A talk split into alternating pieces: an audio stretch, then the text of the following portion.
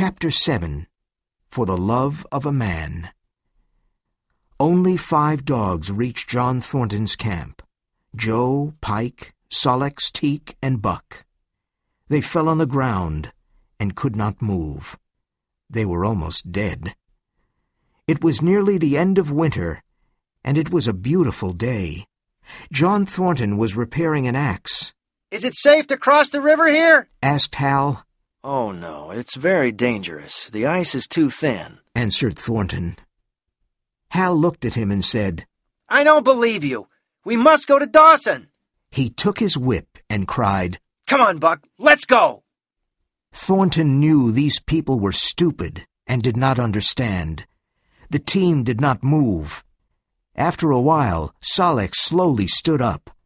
Joe was crying, but he stood up. Pike tried twice and fell down. The third time he stood up. Buck did not try. Hal whipped him, but Buck did not move. Thornton wanted to speak, but he did not. Hal was furious and took the club. He hit Buck again and again. But Buck did not want to stand up. He had a strange feeling of doom. He saw thin ice in front of him. After so much suffering, he did not feel the club.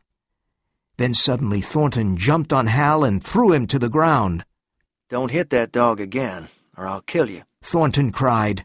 It's my dog, said Hal. Go away or I'll hit you too. I'm going to Dawson. Thornton stood between him and Buck. Hal took out his long knife. Thornton knocked it out of Hal's hand. Then Thornton picked it up and cut Buck's harness. Hal did not want to fight. Buck was almost dead. A few minutes later, Hal and the sled went along the river. Buck raised his head and saw Pike, Sol-leks, Joe, and Teek pulling the sled. Thornton examined Buck's body. He was looking for broken bones. Buck was terribly thin and weak. You have many wounds, but no broken bones, said Thornton. Both dog and man watched the sled. It was crossing the ice in the middle of the river. Suddenly the back of the sled went down and the front went up. There was a lot of screaming. Then a big piece of ice broke, and the dogs and the people disappeared. John Thornton and Buck looked at each other. You poor dog, said Thornton, and Buck licked his hand. John Thornton was ill all winter. His friends left him at White River while they went to Dawson. Thornton had a lot of food, and he was comfortable. Now it was spring, and he was better. During the warm spring days, he and Buck sat by the river. Buck watched the water and listened to the birds. He needed the long rest. Slowly he became stronger and fatter. John Thornton had two other dogs. Skeet was a small dog, and she made friends with Buck. When Buck was ill, she took care of him. She washed his cuts with her tongue. Nig was a big friendly dog. His eyes laughed. When Buck became stronger, the three dogs played together. Thornton sometimes played with them. The days passed happily. For the first time, Buck learned to love. He and Judge Miller were very good friends, but Buck did not love him.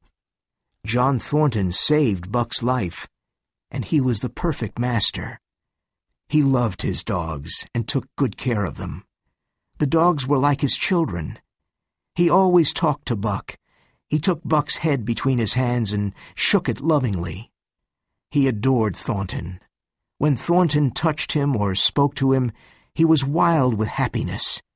He sat near Thornton and looked at his face for hours. At first, Buck followed Thornton everywhere. He did not want Thornton to leave like Francois and Perrault. Buck was very happy with Thornton, but he was a dog of the Northland. He dreamed of other animals and heard them calling him. It was the call of the wild. Sometimes Buck wanted to answer the call. He often went into the forest, but he always returned to Thornton. Buck was not interested in other men. When Thornton's friends Hans and Pete returned, Buck did not notice them. He knew they were Thornton's good friends, and so he accepted them. Hans and Pete saw that Buck loved only Thornton and no one else. He was always happy to obey Thornton. One day, they were in Circle City. Black Burton was a bad and cruel man. He was in a saloon and he was fighting with another man. Thornton tried to stop them. Buck sat in a corner and watched. Burton hit Thornton and he almost fell. There was a loud growl, and Buck jumped into the air at Burton's throat. The man put up his arm and saved his life. Then he fell to the ground with Buck on top of him. Buck bit into his throat. Some people pulled Buck off the man. A doctor arrived and examined Burton's throat. The dog attacked only because Thornton was in danger, someone said. From that day, Buck's name became famous all over the Northland. In the fall of that year, Buck saved Thornton's life another time. The three men were going down the river. Thornton was in the boat, and Hans and Pete were on the riverbank. They were holding the boat with a rope. Buck was on the bank and watched his master. Soon they came to a dangerous part of the river. The boat was going too fast because the current was strong. Hans pulled the rope to stop the boat, but it turned over. Thornton fell into the water. Buck jumped in immediately and swam to his master. Thornton took Buck's tail, and Buck swam bravely towards the river bank, but they moved slowly because the river pushed them to the rocks. We can't get to the river bank because the current is too strong, said Thornton. He held on to a rock and let go of Buck's tail. Then he cried, Go, Buck, go! Buck obeyed and swam to the river bank. Hans and Pete pulled him out of the river. We must work fast to save Thornton. He's in great danger, said Pete. They tied a rope around Buck, and he jumped into the river again. The river carried him past Thornton, but he finally reached him. Thornton held on to Buck, and Hans and Pete pulled the rope very hard. Thornton and Buck disappeared under the water. When Hans and Pete pulled them out, they both seemed dead. But they slowly opened their eyes. Thornton examined Buck's body and found three broken bones. We must camp here until Buck is better, said Thornton.